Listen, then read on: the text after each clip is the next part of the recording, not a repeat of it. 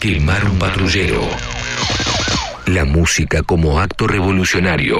Nueva charla, nuevo encuentro con el Doc Dayenov. Venimos ya de un Zoom privado previo de 40 minutos. Cuando tenemos tiempo hacemos eso, conversamos mucho. ¿Cómo andás, Doc? Bien, bien, ¿y vos? ¿Hay, hay- la gente te dice Doc ya? Me dicen, algunos me dicen el Doc, el Doc Dayanov. Te quería mencionar que hay un, te lo conté recién, hay un documental sobre Schwarzenegger en Netflix.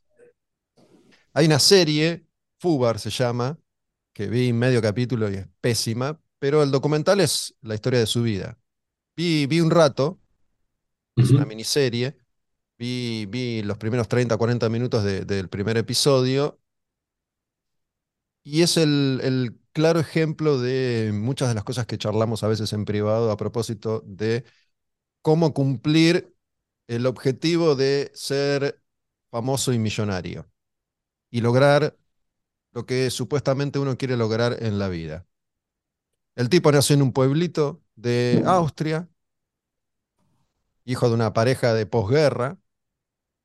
Recordemos que Hitler era austríaco, ¿no? Toda esa, toda esa carga emocional en, en esa Europa.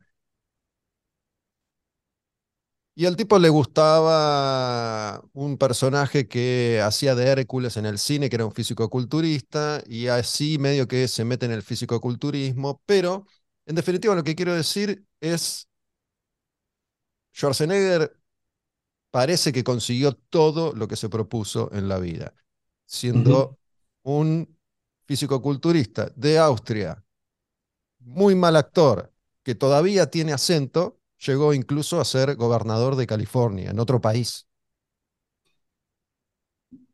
Entonces, el tipo con una mentalidad obsesiva y una voluntad para lograr ese objetivo de hierro, se comprometió con ese supuesto deseo, y me permito decir supuesto sin saber quién es Schwarzenegger, para lograr esos objetivos, ¿no? Entrenar como había que entrenar, sin parar, a los 20 años fue Mr. Universo.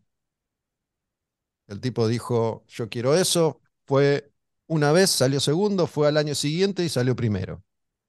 Ya había competido en otras demostraciones menores de su talento muscular y siempre le había, le había ido bien. Empieza a cruzarse con gente en el camino que lo, lo apadrina, lo recibe, le enseña. Y por ejemplo, el tipo dice, se fue a vivir en un momento a Alemania, vivía en el gimnasio con una colchoneta tirada en el piso y lo único que tenía era una licuadora para hacerse los preparados proteicos.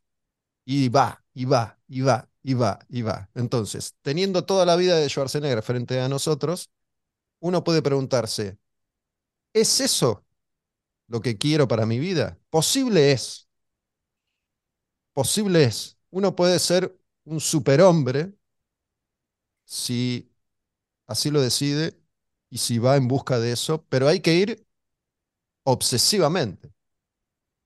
Hay que estar dispuesto a tener esa vida. Entonces yo digo, para, hay cosas que... Me hizo pensar esto que, que, que es importante, que nunca te lo dije, ni siquiera recién.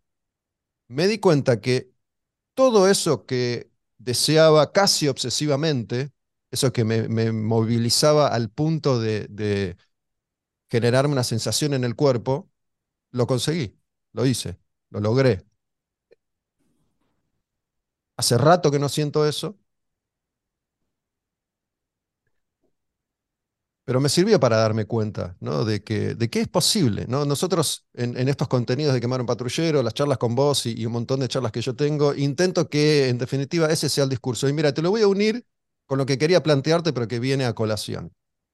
Em, el otro día, un, un oyente que, que ya identifico a través de Instagram porque me escribe hace rato, me dice que escuchó la charla con, con Diego Panza Miller, que la subí a Spotify hace poco, la habíamos grabado en video hace unos meses, y me, me recordó que ahí hablábamos de algo que yo menciono recurrentemente, que es la, la educación en la Argentina, el hecho de votar y, y de, y del cambio, y me dijo algo que mucha gente a veces me dice, y es que tengo un discurso pesimista. Y a mí me sorprende cuando me dicen eso, porque si yo tuviera que describir mi discurso, diría que es absolutamente lo contrario, que es muy positivista. Lo que te estoy tratando de decir desde mi visión es que ese camino de la boludez de todos juntos podemos hacer un país mejor, porque con educación se come, se vive, eso es una farsa para mí y está plenamente demostrado en la realidad en la que convivimos. Lo que no quiere decir que te esté diciendo que el mundo es una mierda y que se ha acabado. Al contrario, lo que estoy diciendo es, si queremos tener un mundo mejor, tenemos que despertar de esa estúpida ilusión.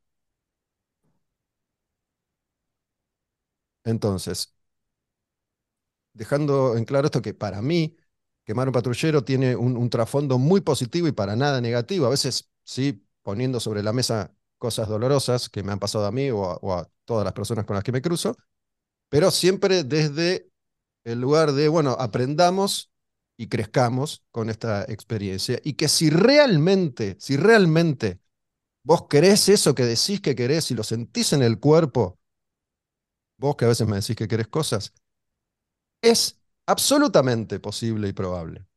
Absolutamente posible y probable. Y te lo pego con otra cosa más que hablamos antes y es la repercusión que tuvo la charla con el, con el ruso Berea, que yo intuía que iba a tener mucha repercusión, y la gente, mucha gente, no toda la gente, que se desvive por el ruso al grito de genio, ídolo, grosso, ¿cómo puede ser que no estés en los medios? No cambies nunca, me hace llorar. Gente que pone al ruso en un lugar como en el que pone a Iorio, y te voy mucho más lejos. Jesús murió por nosotros. ¿Y qué estamos haciendo con el ruso? Matándolo. Para mí, por nosotros, porque nosotros no hacemos nada de eso que creemos que el ruso sí hace, y tampoco hacemos nada por lo que realmente deseamos, porque ese es el discurso pesimista. No se puede. Más creo que si hablabas media hora más te escuchaba con, ese magnetismo que tienen los, los políticos, justamente, ¿no? Em, me conmovió escucharte hablar, te escuché de, una forma distinta y me hizo bien porque, digo, esto que me magnetizó es eh, lo positivo. Es cierto, yo estoy de acuerdo que a veces puede sonar pesimista como hablas, pero te escucho y te veo lo que haces y te he escuchado decir, yo quería mucho trabajar en Madhouse y lo conseguiste, quería mucho trabajar en la radio y lo conseguiste. Entonces, y, te escucho en la actualidad. Entonces, no, no veo que seas una persona, ni siento que seas una persona pesimista.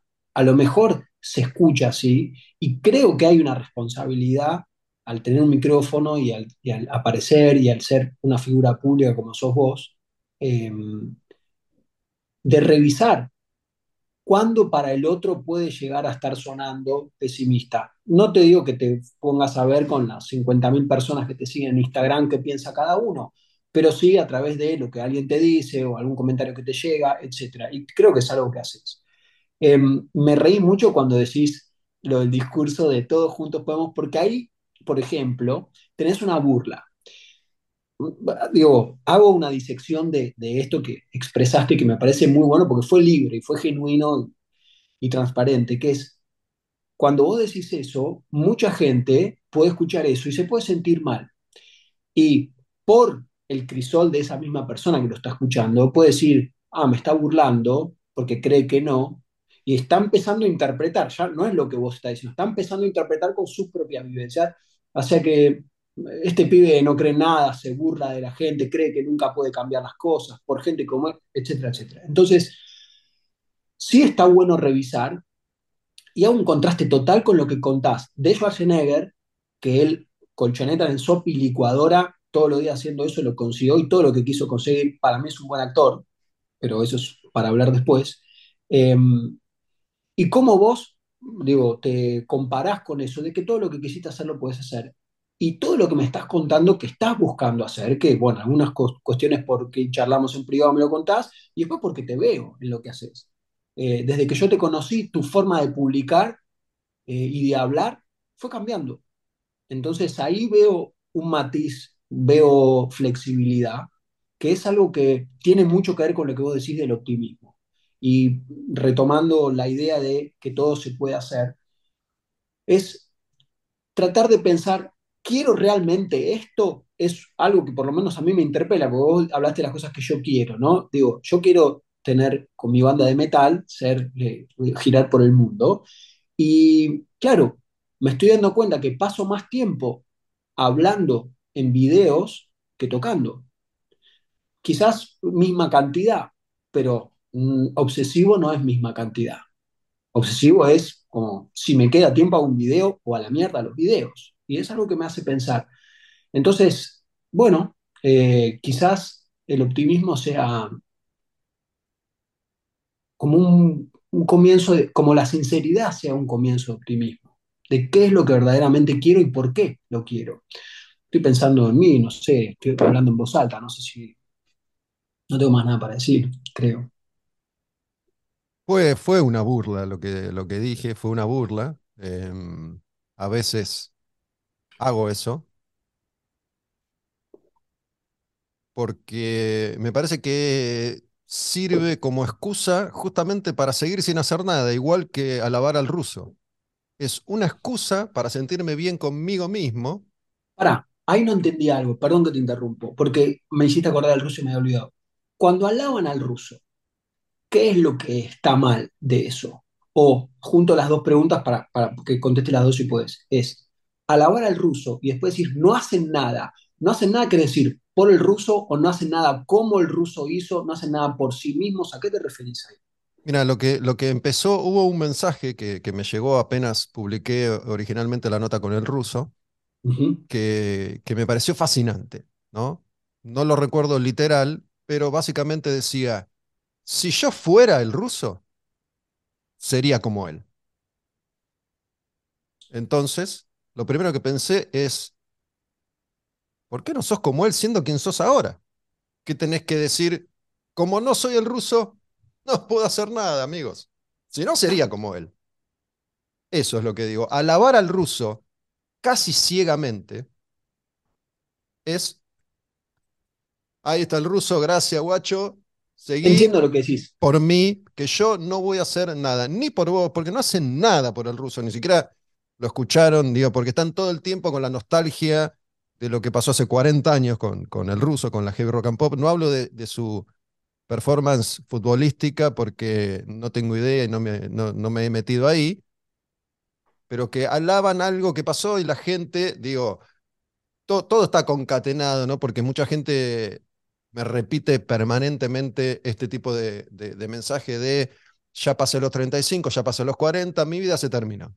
Las responsabilidades, los pibes, la, la germu, el laburo, cuando escuchan los, los episodios que hago de los días de nuestras vidas, que eh, cuento muchas cosas, pero eh, es a partir de mi, mi experiencia como niño y como adolescente, me dicen, no, qué buena la adolescencia, qué genial, no hacía mucho, todo el tiempo la pasaba bien. Mentira, la pasábamos como el orto y la pasábamos bien, pero yo la pasé como el orto, como la mayoría de las personas también en la, en la adolescencia, porque es, es un momento eh, fuerte, que tiene cosas que están buenas y cosas que no están tan buenas. Y hoy también la paso genial y la paso como el orto, digo, pero esa Mira, sensación de que la vida se terminó no. en la adolescencia, que era genial y ahora es una mierda, y ya estoy resignado, estos, si, si tengo salud, próximos 40 años me voy a dedicar a vegetar. Entonces, eh, quieren todo el tiempo volver a eso como una excusa más para no ser un choto en el hoy. Yo no sé si solamente es una excusa, porque habría que ver con qué persona. Pienso que en eso que vos decís medio melancólico y añoranza, hay también una llama que se ve todavía, que es como, si yo fuera el ruso, es como, bueno, digo, entonces, si uno agarrara individualmente a esa persona, ¿qué podrías hacer vos? ¿O qué significa para vos si yo fuera el ruso, con tus herramientas? Creo que está bueno lo que está diciendo porque hay una responsabilidad muy grande, y te lo vuelvo a endilgar a vos, porque vos sos famoso y sos una persona que, digo, yo fui fanático tuyo, ahora soy, me considero más amigo, pero te admiro, que es el punto en donde vos depositas, proyectás algo a alguien que es ¡fla! le dejas toda tu energía, como un ¡plá! se la pegás al otro, y después es como estás esperando, dale, dale, dame, dame algo, y entonces te vaciaste. Entonces, la diferencia entre ser un seguidor, eh, hablando en términos actuales, eh, y cuando el seguidor se transforma en un fan, en donde en el como fan es como el pasaje de seguidor a fan es te deposité todo.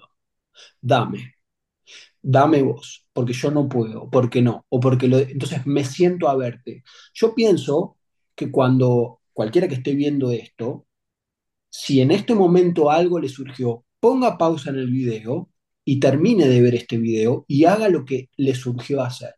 Esto es una forma también de aprovechar esta charla que estamos teniendo para decir, bueno, ¿qué proponen? Esto es una propuesta. Si algo de lo que dijimos hasta acá te surgió, desde ir a ver el video del ruso, desde suscribirte, desde consultar, desde escribir algo, hacelo. No esperes a que termine el video, porque si en el momento que se te ocurre algo, esto te lo digo a vos, Gustavo, ahora mismo también, si algo se te ocurre, interrumpime, escribilo y hacelo, porque esa es la única manera de no quedar pegados en esa pegatina, valga la redundancia, del, del fan, de Messi del Diego, de, por ejemplo, Messi.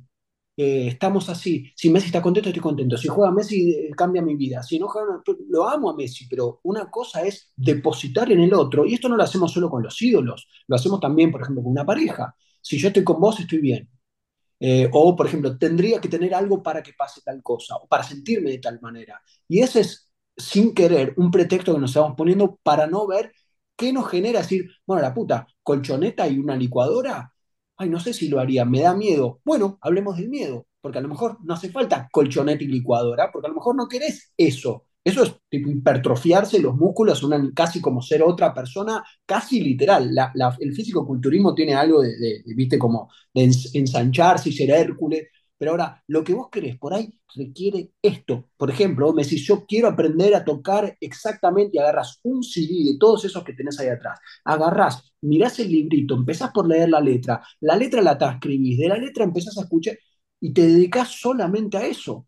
Eso es ya estar haciendo algo por vos, que sin duda cerebralmente estar haciendo algo muy puntual, no disperso, muy puntual, con vos mismo, sin proyectar, va a empezar a que tu cerebro te diga, ah, ah, y estas cosas están asociadas a estos. Y ahí empieza a haber algo distinto que es, empezás a traer hacia acá, en vez de proyectar y, pegar a los demás. El que se fanatiza con el ruso, mm, yo entiendo, y lo digo como un abogado que no me pediste que sea, pero no lo estás bardeando al que se fanatiza con el ruso. Estás como diciendo, no solo te fanatices, sino que emulalo al ruso y eso que te despertó, ponelo en acción. Me, acabo de dar cuenta con total claridad por qué creo que funciona que vos y yo charlemos, porque nos, nos complementamos, ¿no? Es como que yo, eh, en este caso, tiré una bomba y vos agarraste los pedazos. Yo no agarro los pedazos. Yo, sinceramente, em, no siento la más mínima responsabilidad eh, sobre la que vos haces referencia. No estoy diciendo la solución no es que trabajemos todos juntos, la solución es agarrar una ametralladora y empezar a matar a todos, porque esa sí sería una irresponsabilidad de mi parte. Jamás dije, dije eso. Em, ahora, no es que lo digo porque soy un careta, lo digo porque no siento eh, ninguna responsabilidad por el otro a la hora de decir. La responsabilidad es mía, es tuya y es del otro. Pero vos, haciendo lo que haces, haciendo lo que haces y haciendo esa lectura que, vos haces, ah, eh, ocupás el, otro escalón que yo no, ocupo. Entonces hay, hay un, buen complemento. Vos tenés algo que yo no tengo y yo tengo algo que vos no tenés. En este caso, hablando de, nosotros dos. Em, con el ruso en particular, que no es más que un ejemplo, a mí me parece que es em, una actitud bastante miserable de, la gente. No es solo una cosa de soy fan, sino que me alimento de tu energía, te dreno y no hago nada, ah, ya que hablábamos de, energía. Eso, es lo mismo. De, la energía, del ruso o la tuya? No, del ruso. Ah. De la mía a veces también, yo trato de no permitirlo. Es lo que yo dije por ahí en la época en la que vos me escuchabas en tiempos violentos, cada vez que hablaba de Iorio, ¿no? Cuando yo decía, no voy, no me atrevería a discutir el talento creativo y artístico de Iorio porque es un artista fenomenal. Ahora, ese rol que hace un tiempo cumplía y ocupaba Iorio, cuando la mayoría de la gente que iba a verlo en vivo con Almafuerte iba a verlo mejor dicho, iba a escuchar a ver qué barbaridad iba a decir entre canción y canción, mucho más que las canciones que tocaba. Cuando ese personaje se fagocitó al artista, al músico, y la gente corría a ver el nuevo encuentro con Beto Casella, esa gente, para mí, estaba siendo miserable con un artista que para mí, en algún momento, quedó, y es una lectura muy personal, quedó como preso de ese personaje, no lo pudo soltar, y así está Iorio. Ahora. dos cosas, dos cosas, para. ¿Cómo fue miserable, porque quiero entenderlo, con Iorio? Y, lo otro que después lo digo, no quedó preso el personaje, quedó preso de una conducta, que es la conducta adictiva. Porque conviene decirlo, porque una cosa es que te crees la fama y otra cosa es, digo, orgánicamente. creo que sí, bueno, de una conducta. Hay, hay una retroalimentación, porque si esa conducta obtiene una respuesta y esa respuesta es el festejo y la celebración de una masa importante de gente, lo mismo que con el Che Guevara, con Perón, con Cristina, con Diego y con Messi. Pero hay, pero hay gente que, la, porque Hetfield celebra la, lo, masivo de otra manera. Pero bueno, no estamos hablando de Hetfield porque Hetfield no tiene absolutamente nada que ver. Para decir que hay otra forma. Pero Hetfield no lo permite eso. Lars Ulrich no lo permite. Iorio, desde mi visión, no pudo manejarlo y desde mi visión, el ruso tampoco. Digo, lo que yo intenté desde mi visión, y lo aclaro todo el tiempo, es tratar de, de, de entrarle al ruso en otro lugar. ¿no? ¿Le entraste? Eh, bueno, le entré, el, ruso tampoco es muy dócil, creo que se, dejó entrar un poco, em, pero cuando yo le digo a él, y uso el ejemplo de ruso, em, no sé si te lo dije a vos o si lo dije a alguien, cuando yo conocí al ruso Berea, escuchándolo primero y después lo conocí en persona, yo sentía que él estaba en ese momento, primeros años de los 90, parado en la cima del mundo. Para mí, un fanático del metal, el ruso Berea estaba parado en la cima del mundo. Ahí donde yo todavía no lo sabía, pero iba a querer estar, ¿no? Digo, estar en una radio, rock and pop, que había marcado mi vida y lo seguía haciendo, en un programa de metal, que era la música que siempre me apasionó y me volvió loco, con un programa que fue un fenómeno increíble de rating, con un discurso como el del ruso en esa época, que calaba muy profundo en la gente y recibiendo a todos esos artistas que amábamos por primera vez, él fue el primero que los recibió por primera vez. Dije, yo, este tipo, y yo después lo conocí, íbamos a shows a obras y después íbamos a cenar, yo quería estar sentado al lado de él, se lo dije mil veces, e, es, es ese discurso hipnótico que el tipo tenía, para mí estaba parado en la cima del mundo. Y en esta charla yo le dije, siento ruso, es mi sensación que ahora ese mundo descansa sobre tus hombros.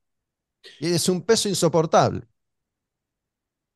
Y la gente lo que hace es, mediante ese discurso alabatorio vacío totalmente de contenido, es dejar que ese tipo, Iorio, Maradona se murió, Messi lo sabe manejar, parece. No parece que, que tenga el peso del mundo sobre sus hombros no parece. Eh, pero bueno, la gente, eso, votar es eso, es creerse la fantasía de que con eso voy a hacer algo y voy a cambiar algo y no voy a hacer nada. Y es muy miserable. Estaba yendo una idea, estaba yendo una idea y, cuando apareció lo de Messi se fue, que es, quiero ayudar a, volver esto, que es el, el alabanza, el halago vacío, es, vos lo estabas mencionando como algo miserable. Mi pregunta es, ¿cómo sería la acción del público para que no fuese miserable en el sentido de sentarse sobre los hombros del ruso? ¿Qué se te ocurre ahora, pensándolo ahora, ¿no? ¿Qué se te ocurre que se podría hacer para que no sea vacío? Yo soy o fui público del ruso, no hago eso. Lo, invité a una charla lo más honesta y sincera posible en la que desde el aprecio, el cariño, le planteé esto que de nuevo Capaz que el ruso escucha esta charla y dice, este pelotudo que está diciendo. No lo sé.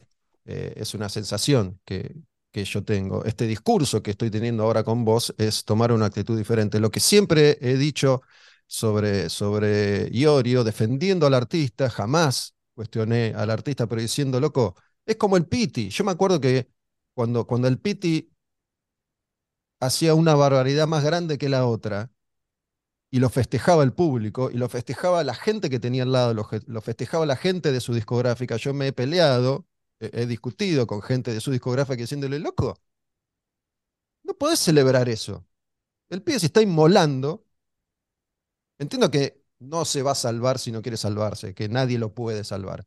Tampoco lo festejemos, tampoco lo celebremos. ¿Entendés? Digo, si, si el ruso o Iorio cargan el peso del mundo sobre sus hombros, no celebremos eso. Y en cambio. Te acabo de decir. Acompañá. pero. Y no sé, cada uno haga lo que le parece, qué sé yo. Yo digo, no, no te puedo decir a vos qué es lo que vos tenés que hacer. No, bueno, digo, no, no te estoy diciendo que tenga la respuesta, estoy preguntándote para pensar en conjunto. Es. Eh, colaborá, de alguna manera que a vos te parezca en la causa que crees que el ruso está, está defendiendo. Él, él, él, para preguntarte, porque yo no lo sé, a mí me daba la impresión cuando lo escuchaba que él ayudaba a muchas personas, fue algo que te pregunté después, pero no me quedó claro y no estoy enterado si él, no sé, eh, ayuda en un comedor, si tiene un hogar para niños. Si, no, no que yo sepa, yo hago referencia a, personas cercanas a él, pero bueno, tampoco hay, hay, cosas que yo sé que ahí no se dijeron y no las voy a decir. No, Él, él, no las dijo. Eh, pero, pero él, yo creo que él siente una enorme responsabilidad con sus seres queridos y, sus seres más cercanos, pero también con ese discurso que, que caló tan fuerte en la gente que, que, siento que no pudo bajarse nunca de esa responsabilidad. ¿no? Cuando el ruso eh, casi que termina la charla diciendo, y acá estamos con la flaca 50 años después, sin haberle cedido un metro a nadie. No es gratis no ceder nunca un metro a nadie. No. ¿no? Entonces, eh, por eso lo comparo con Iorio, porque, forman parte de, un mismo microclima, ¿no? Digo, Iorio en un momento con, con, con Hermética, sobre todo, logró calar tan, tan, tan fuerte en la gente que la gente lo toma como un héroe y ya le exige que sea su salvador. Y es difícil ser el salvador de un montón de personas. Y si no podés bajar de ahí, la única manera de salvarse es inmolarse, de salvar al otro, digo. Sí. Eh, bueno, queda, queda abierto para poder pensar eh, de qué manera se puede generar también, no al sentido de todos juntos, sino de qué manera se puede ayudar más eh, y acercarse algo más del discurso, ¿no? Eh, del discurso alabatorio, quiero decir, del halago, sin meterse personalmente con la persona, porque el ruso, qué sé yo, por ahí no tiene ganas tampoco, pero a lo mejor hay cosas que se pueden hacer. Perdón, ruso, lo uso de, de, disparador, no, no pero estoy de acuerdo, volviendo, al eje central, creo que estoy de acuerdo con lo que estabas diciendo y que, que es cuidarse mucho, es, eh, hay que hacer el ejercicio de cuidarse, de depositar todo en el otro, especialmente las propias esperanzas y el propio optimismo. Si ruso, te banco ruso, o Iorio, o lo, quien sea, te va yo, porque cuando yo era chico, y decir, pará, ¿qué? Cuando era chico, ¿qué? Ahora está bien, tenés responsabilidades, tenés trabajo, tenés mujer, tenés hijos, o tenés esposo, tenés hijos, lo que sea, pero ver de qué manera, cuando vos estás diciendo esto, implícitamente o explícitamente está diciendo, para mí ya está, para mí se pasó el cuarto de hora, yo ya está, con todo lo que hay, el mundo es un quilombo, con todo lo que tengo que pagar. No, porque ahí no te queda otra que entonces ir a consumir, a consumir contenido, estoy hablando, ¿no? Bueno, y, también consumir eh, distractores, porque digo, tomarte una birra todos los días es una forma de distraerte, eh, pero no distraerte, me, me, junté con los amigos, tomamos una cerveza, eso es distinto que tomarte una cerveza todos los días en tu casa, o fumarte un porro, etcétera, etcétera. Es una forma de distraerte de la angustia o de la ansiedad que te genera el hecho de sentir que hay algo que está ahí, que está a mano. ¿Será la colchoneta y la licuadora? Para vos, ¿qué será? que pensar en hacerlos como que te genera. Entonces, en vez de decir, tengo la posibilidad, pero me, implicaría todo esto, ah, me tomo una birrita, me tomo, me miro un, capítulo, un más de Netflix, o me miro uno más esto, me miro 17 videos de... Bueno, ahí está.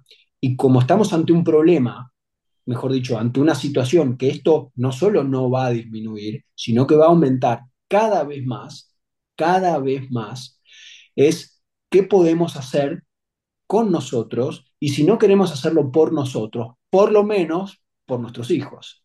Porque si nuestros hijos nos ven que estamos consumiendo alcohol o series o lo que sea, en vez de estar ocupando nuestros verdaderos sueños y estar como diciendo, ah, como añorando, no estamos dando un mensaje positivo. Y, y bueno, ponele que estamos añorando, pero eh, en general, ¿cuál es el, el discurso que, que preponderante? Este país de mierda, acá no se puede Y hacer sí, nada, la, esto es una mierda, es imposible y qué querés, como si uno no fuera responsable de uno mismo, de su entorno y de su país, ¿no? Entonces, entorno. si esto que yo digo se toma como pesimismo, bueno, no creo que sea pesimismo. Lo que te estoy No, diciendo es no. eso que vos decís que es pesimismo, es fíjate, fíjate. Porque no estoy diciendo de nuevo que, que es imposible. Eh, Estoy diciendo que, Bueno, al decir que no es imposible, está siendo optimista, eh, optimista. Lo que tiene es, y que, que, digo, entiendo que la manera a veces, la elección de palabras, el tono, puede generar una sensación mira, pesimista. yo, sí, Que te o, importe o o no es otro chocante, asunto. o chocante. Yo lo o chocante, digo, yo lo entiendo porque eh, este estilo que yo ahora por ahí estoy manifestando de esta manera, lo hago con, con, con otro bagaje, con otra experiencia, tengo cincuenta y pico, con otro camino recorrido, pero no es distinto a, a- a- a la forma que tenía de manifestarlo hace 25 años atrás. Hace 25 años atrás, cuando era más pendejo, no tenía esa trayectoria, no, no, no tenía esa cosa de eh, el respeto eh, que ahora me tienen, chocaba mucho más, ¿no? Yo entiendo que ahora la gente, em, a, algunas personas todavía les choca, pero hay una enorme mayoría que aprendió a quererme, a conocerme, a respetarme por mi trayectoria y porque he, cambiado también, pues soy eh, una persona con más experiencia. Eh, pero antes chocaba, o la gente Entiendo. se, se agarraba más de, de eso que, que chocaba eh, y no del trasfondo de lo que yo estaba diciendo, ahí en las formas. Digo, eh, entiendo que por ahí podría haber encontrado antes o ahora otra forma, qué sé yo, es mi forma también. ¿viste? Pues Sí, sí, pero ah, dijiste algo muy importante. No es tu forma, es un hábito a una forma. Estás como, te, te- te sirve, porque creo que cuando decís aprendieron a quererme, es como si te entienden, saben que por ahí a veces te, te cabreas y hablas de tal forma, pero me parece, y esto es otra propuesta que hago a quien sea que esté escuchando, que porque uno tiene una forma, no está obligado a sostenerla y que si en algún momento algo uno siente que, che, acá me sale decirlo de otra forma, o alguien me dijo algo y dice, sí, tenés razón, y me quedo reflexionando y lo cambio. Entonces, trabajar en uno también, el hecho de poder decir, no quiero hacer, no quiero que el otro tenga que aprender a quererme, sino como que le salga más natural, ¿viste? Como al aprender, como si, bueno, me acomodo un poco acá, ahora Gustavo está así, dice allá, hablo de vos, pero hablo de cualquiera, Mira, tomo, perdóname, te interrumpo acá y digo, vos, vos me preguntaste hace un rato qué puede hacer la gente. Trabajar en uno es fundamental y es lo principal, ¿no? Si yo alabo al ruso en un discurso que para mí es vacío de contenido, sin trabajar sobre mí, no va a pasar quizás nada. el, Hay que el que trabajar alaba en uno. ruso, el quizás el que alabó al ruso también trabaja en uno. Eso hay que verlo por esos casos particulares. Estoy hablando de esa Este, conducta en particular. No parece ser, ser así en ese caso en eh, pero particular. ahí, ahí, ahí es donde yo, ahí por ahí sí ven una pizca de pesimismo, que es el no parece ser. Puede ser que tengas en un porcentaje, haciendo una estadística, razón, pero en rigor no sabemos. Igual no No sabemos, digo, no, de hecho no, no importa, digo, si lo hacen o no lo hacen, bueno, ya se verá. Eh, lo que digo es que hay que lo que me parece es que hay que trabajar en uno, digo, después no, no, no sé qué hace o no hace ¿A vos gente. particularmente la entrevista con el ruso te modificó ¿Me, modificó qué? el No. alma? Mm, no.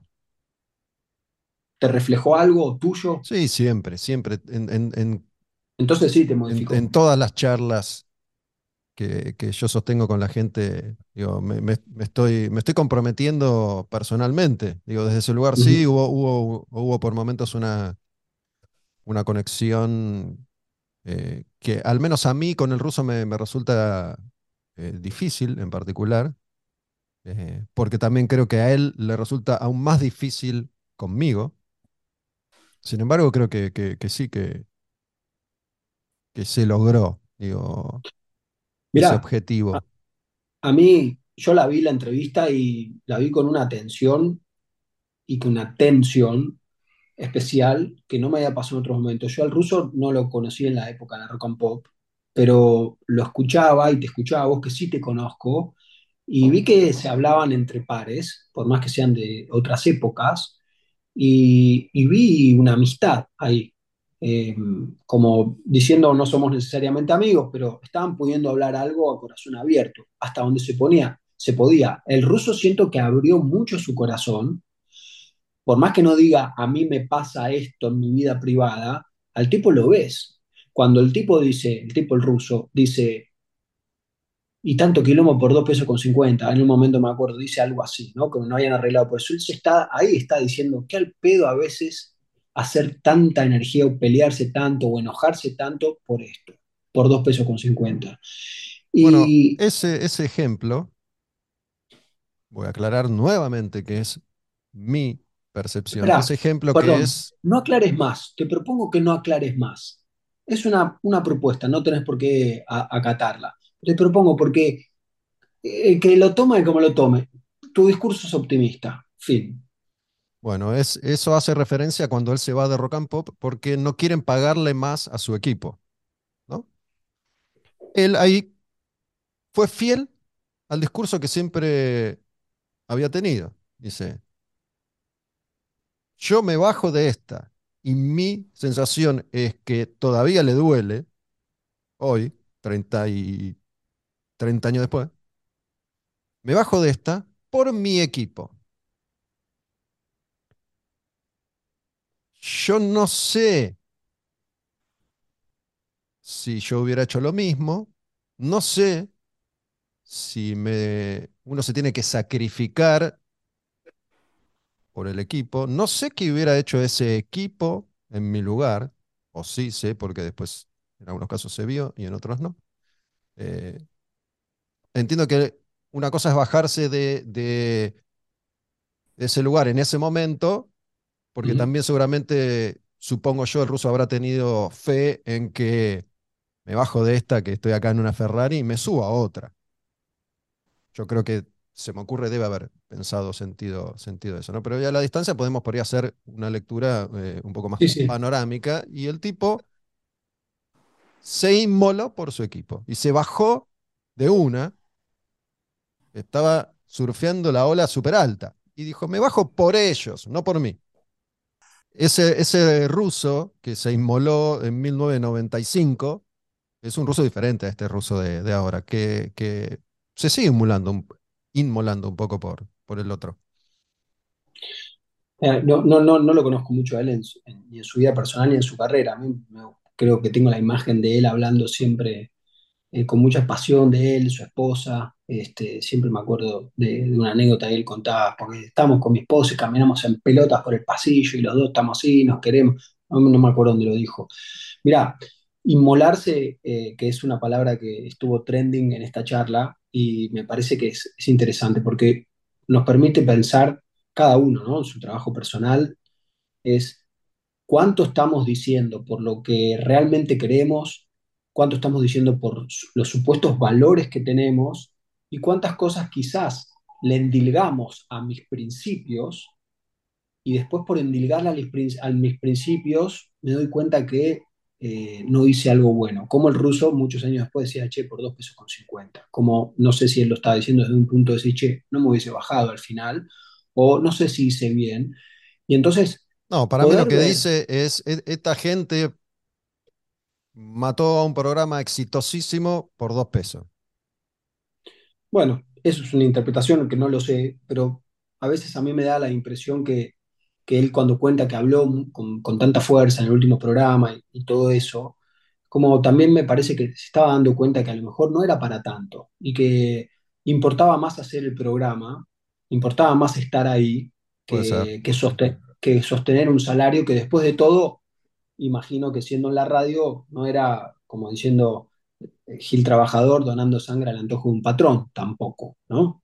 Este, No lo sé, no lo sé. Lo que, lo entiendo es, es una, es una buena lectura que no se me había ocurrido, ¿no? Como, como una especie de por, por ahí eh, inconscientemente sentir que, que no, no, no era para bajarse en ese momento. Yo creo que él estaba, no sé si bien pago, seguramente no, pero mucho mejor pago que los demás.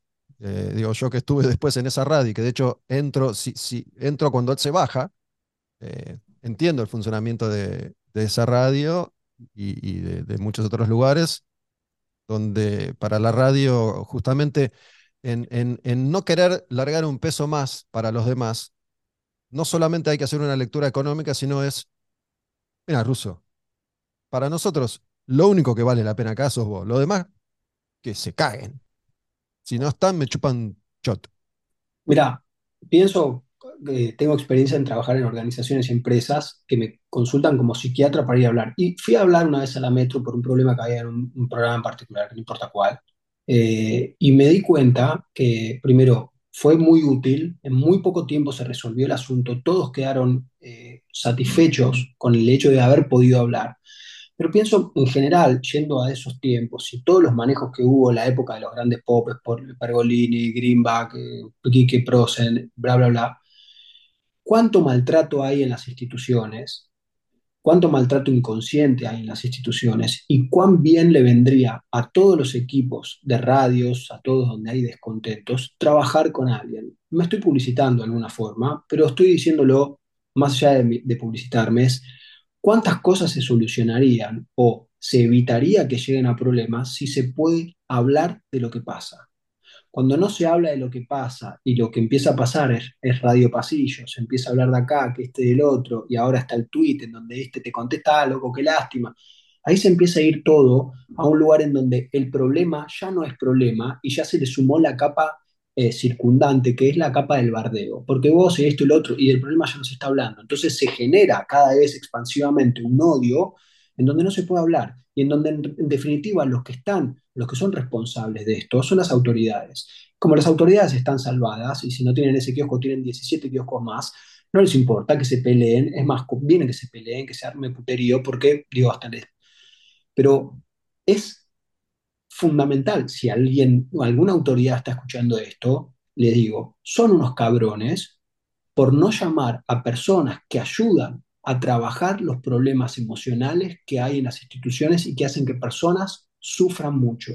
Y no solo por la paga, no por el sueldo, sino por el trato. Esto lo veo, lo he visto en radios y lo, lo veo en empresas de, que son de la más alta gama, culo de lo que hay, lo veo. Y tienen que hablarlo en el Estado, ¿no? Que es donde trabajo, aparte. Entonces, me parece una injusticia que no se trabaje con personas eh, para que la gente deje de basarse en lo que lee en C5N, en TN, en Página 12, en Clarín La Nación, en Twitter especialmente. La gente está alimentada completamente por eso. Entonces, creo que la nota con el ruso, y volviendo a este ejemplo, y volviendo a Schwarzenegger, poniendo a Schwarzenegger y al ruso como dos ejemplos, Schwarzenegger parece ser como el tipo que desde el primer día de los 20 años hasta hoy se mantiene. ¿Viste? Como que habrá tenido los problemas de todo y se mantiene. El ruso pareciera que como se fue debilitando, ¿viste? El tipo. Más allá de no saber, digo, cómo se alimenta, qué come, si tiene algún problema de salud o no. Pero todos estamos a tiempo de hacer algo y de en qué punto el dejar de hacer algo, en definitiva, replica sobre la salud.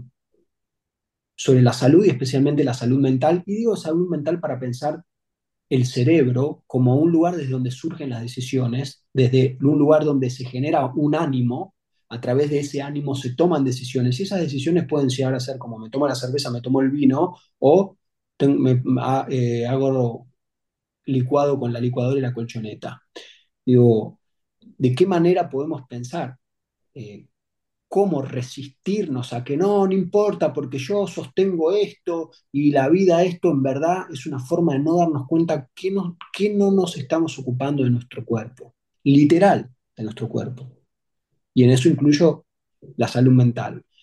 Es tan importante para mí estos programas que vos hacés, no porque esté yo, sino porque son de nicho y el nicho es la forma de hacer muy poquitito por gente que por ahí escucha esto, 30, 50, 200 personas, escuchan esto y esas personas hicieron algo y ese que hizo algo lo hace y lo expande para su núcleo, su núcleo Este, social. est- este proyecto en particular es en gran medida un desprendimiento de mi propia salud o falta de mental. Fue tomando esta, esta forma a partir de, de lo que yo fui atravesando. Lo que yo fui atravesando en un momento estaba, sigue estándolo, pero bueno, considero que ahora estoy un poco mejor parado que hace unos años, pero se desprende de, de, de ahí, de, sin darme cuenta, ahora lo veo a la distancia, de una, de una necesidad de poder expresarme y manifestarme a partir de problemas de salud mental que, que fui atravesando. Em, por otro lado, como estoy en esta edad, tengo cincuenta y pico, entonces a veces me río porque empiezan a pintar las charlas de, de, de- de enfermos, ¿no? Y me doy cuenta, seguramente la salud de las personas se debe a múltiples factores, pero me doy cuenta cómo a raíz de circunstancias que están atravesando personas que han tenido otras vidas, cómo la salud que, que hoy tengo, que, es bastante buena por suerte, también se debe a que no fumé nunca, no tomé mucho alcohol nunca, empecé a tomar alcohol poco, sigo tomando muy poco después de los 30. Y como algunas personas que conozco que tienen 50, 40, 60, están hechos mierda, porque seguramente por di- diversos factores, pero también porque fumaron, se drogaron y chuparon un montón. Y Mm, ahora, ahora como que tomo esa conciencia porque, porque lo, lo veo, los veo, me veo, y digo, bueno, por suerte esa no, no me pasa. Sí, y digo, obviamente vos una persona que tiene mucho trabajo eh, emocional, más allá que hayas ido a psicólogos o no, creo que tu trabajo de investigación, tu erudición, es algo que, que es sanador, no solo no fumar y no tomar, sino que es, eh, muchas personas pueden tomar y fumar y digo, por ahí no están para correr una maratón, pero el hecho no es tanto, creo que es en el, en el efecto que hace la sustancia tóxica, el humo del cigarrillo, por ejemplo, sino en lo que el humo del cigarrillo como efecto cerebral calma aquello que, si no lo hubiese calmado, hubiésemos tenido que hablar de eso, porque sigue estando ahí. Lo mismo que cuando uno está angustiado y se come un chocolate, momentáneamente la angustia se pasa, ¿no? No estoy diciendo de no comer chocolate, estoy diciendo ver de qué modo lo que hago lo estoy haciendo para sacarme algo que me pasa o para expandirme en lo que me pasa. Quizás esta simplificación que acabo de hacer sea una buena manera de entender si voy por el camino de la autodestrucción o voy por el camino de, de, del autocuidado, ¿no? Y de mejorar, de Y creo mejorar que toda, to- toda la charla sobre, sobrevoló este asunto, ¿no? Digo, más allá de, de haber usado de, de ejemplos a- al ruso, a Schwarzenegger y, y a Maradona o a Iorio, tiene que ver con, con eso. Siempre, aunque no se note, tiene que ver con eso, ¿no? Con el autoconocimiento que, que Sí, abarca todo. Em, muchas veces em, también creo que cuando yo decía est- esto de la, la alabanza vacía de contenido hacia, hacia el ruso, también me genera un, un tipo de frustración porque siento que al menos en esa manifestación, no puedo conocer otras, al menos en esa manifestación me están dejando claro que esa charla que yo tuve con el ruso no le sirvió para nada. pensé que ibas a decir todo lo contrario, Gustavo, porque por lo menos a mí me sirvió muchísimo y no estoy en la cabeza de los que hablaron así, como vos decís, pero a lo mejor para hablar así algo les despertó. No sabemos que no. Ahí cuídate vos de ver tu acción no todo lo luminosa que fue. Generaste una buena charla, hermano. Vos propusiste la charla. Yo me acuerdo cuando le estabas escribiendo al ruso y todavía no, no se había arreglado el WhatsApp. Después me, me, enteré cuando ya se había hecho que me puse muy contento que te contestó. Y vi la charla que hiciste, porque además cuando es alguien de la rock and pop, vos hablas de otra manera y lo recontra escuchaste al tipo. Vos, para mí, no fue una entrevista, fue una, un acto de amor de tu parte. Entonces, yo creo que los que exaltados, en el mejor de los sentidos, alaban a él y quizás no te dicen nada a vos, que a lo mejor puede ser que inconscientemente algo se che, puta, eh, eh, dice yo esto y todo para el ruso y a mí nada. Bueno, puede ser también y tenés todo el derecho, pero ahí hiciste un súper trabajo, hiciste un trabajo realmente de lo que el ruso a vos te genera, que te generó, y lo demostraste ahí, en vez de alabarlo, lo, lo trajiste acá, le, le, permitiste hablar, le dijiste lo que pensabas, dejaste que él hablara. Entonces, yo creo que las respuestas de las demás personas están hablando también de lo que vos generaste.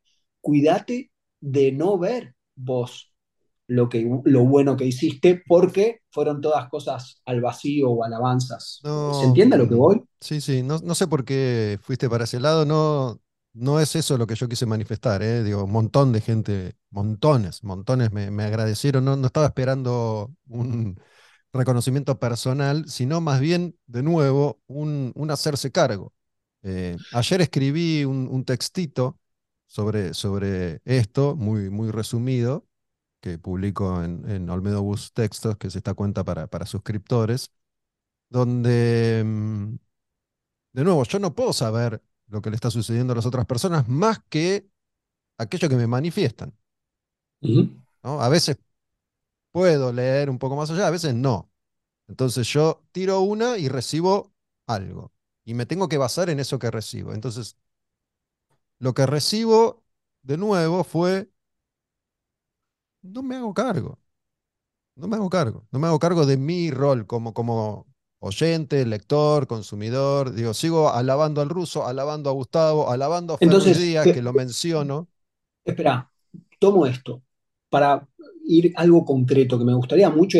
Vos, obviamente vos conducís esto y vos lo decidís, pero ya que esta entrevista está en público, digo, puede verla todo, todas las personas, ¿qué tal si quizás recortando algo de esta conversación se puede hacer un, viste, la cajita de preguntas en el Instagram, en donde decís, ¿qué pensás que podrías hacer por el ruso? Pensémoslo como a la manera de, perdón, Santi Maratea, que para los bomberos en los incendios de corrientes consiguió dinero para comprar, no te enojes, es ¿qué podríamos, qué, qué se puede hacer por el ruso? Como pensar en conjunto, el ruso no lo pidió, ¿eh? aclaro, no lo pidió, pero es una manera de ver esto que vos estás verificando que sucede, la alabanza, pero que como que parece cargarle más peso todavía, en vez de decir, Ruso, escuché esto, eh, pienso esto, ¿te podría ayudar con algo? O pensé esto, Ruso, y a vos te sé, no sé. ¿Por qué no una cajita de preguntas donde diga, después de ver la entrevista, ¿qué podés decir? Acá está la entrevista, pones en un post y en el segundo post es, ¿qué podrías decir eh, que es hacer algo por el ruso? Y ver qué pasa. A la vez. Podemos, podemos hacer ese experimento, cambiaré un poco el enfoque, ¿no? Me parece que Dale. esto sigue haciendo mucho enfoque en el ruso y, y me parece que no, está bueno, pero sí buscarle la vuelta como para que la pelota quede del lado de la gente y no del ruso. Ahí está. ¿Qué te modificó de lo que viste en ruso? ¿Qué, eso. Hay que encontrarle ahí, eh, la frase adecuada, pero bueno, podemos hacer ese experimento. Podría haberte dicho otro montón de cosas. Este, porque, porque sí. No, no. Como para decirte, no, no lo hagamos porque bla, bla. Eh, se, puede, se puede probar, muchas veces pruebo y, y, y da resultado. De hecho. Espérame que voy a poner cosas para cargar. Un segundo, vos habla. Dale, ¿me escuchás? De hecho, para.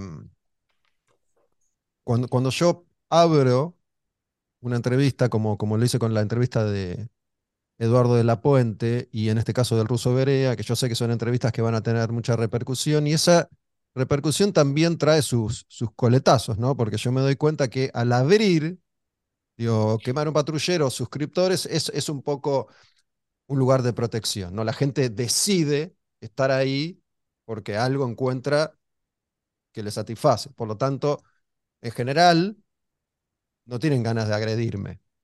Es un espacio protegido. Cuidado. Cuando vos abrís y entran 50.000 personas en una semana, ya el, el cono del silencio fue levantado. Entonces ahí ya uno sabe que van a llegar las agresiones.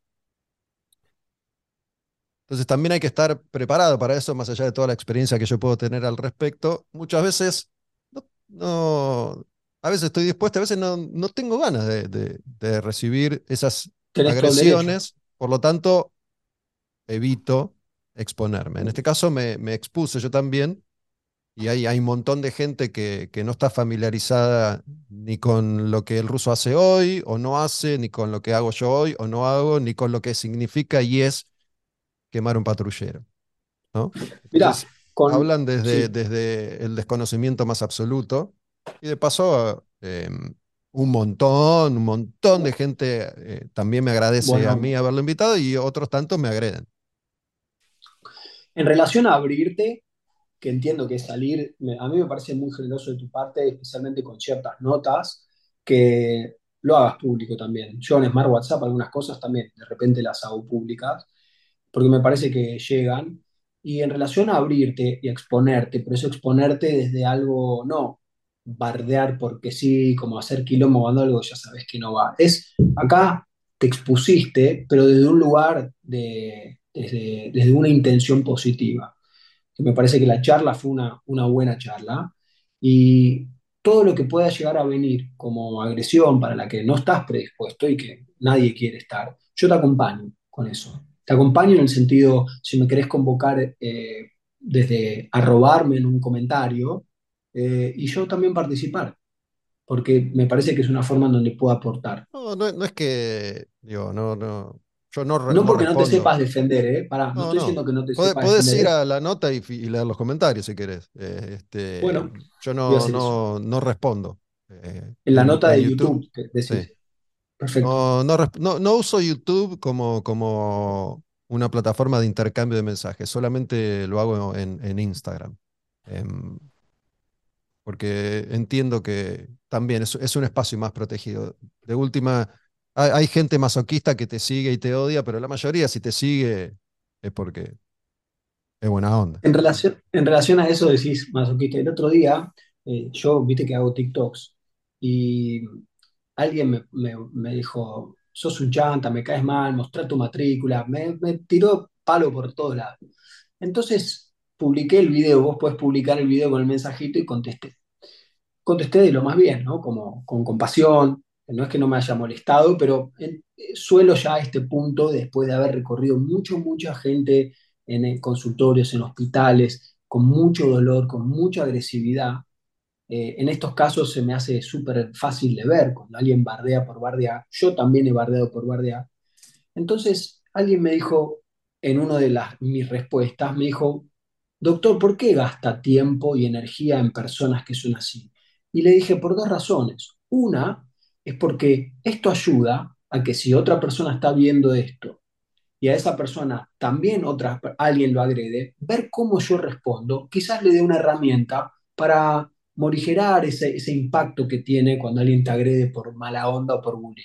Y segundo lugar, es porque tracciona, porque la gente lamentablemente todavía le gusta mucho ver la agresividad, pero ante la agresividad, bondad, creo que yo por lo menos estoy haciendo algo no quiero salvar al mundo, eso se lo dejo a los genios y a los reyes, pero bueno, hago lo que puedo.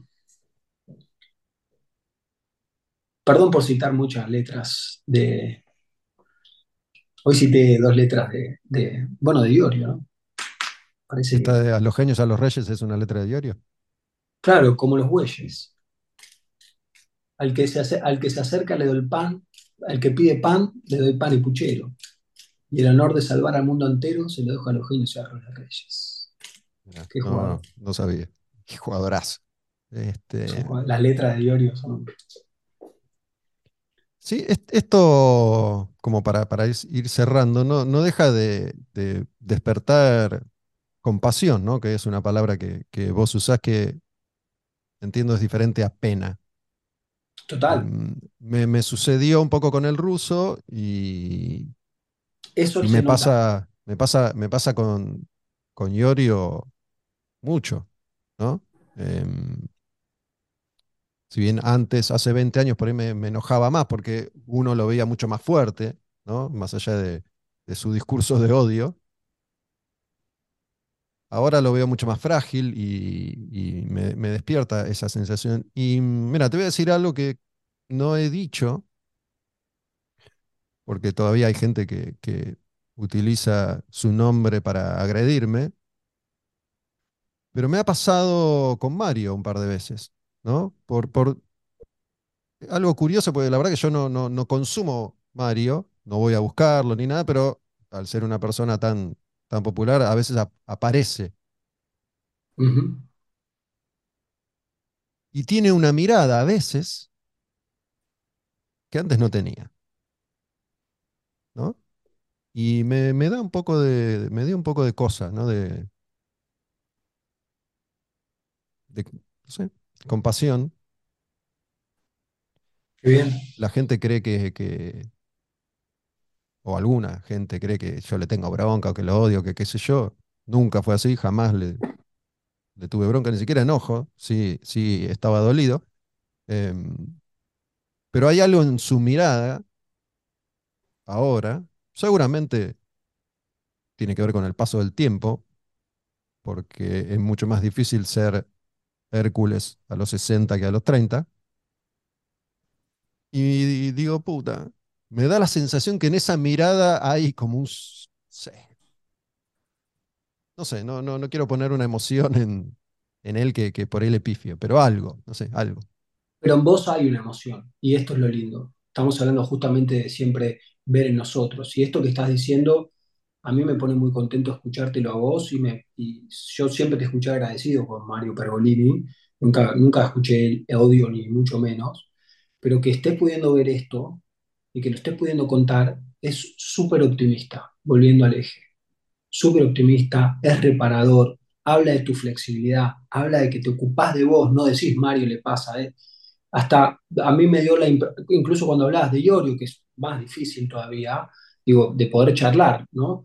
Pero como me dio, me dio esperanza, no sé qué, me dio como sensa- me dio sensación de esperanza. Te digo, Cerramos a la esperanza. Buen cierre. vamos ahí. Quemar un patrullero. La música como acto revolucionario.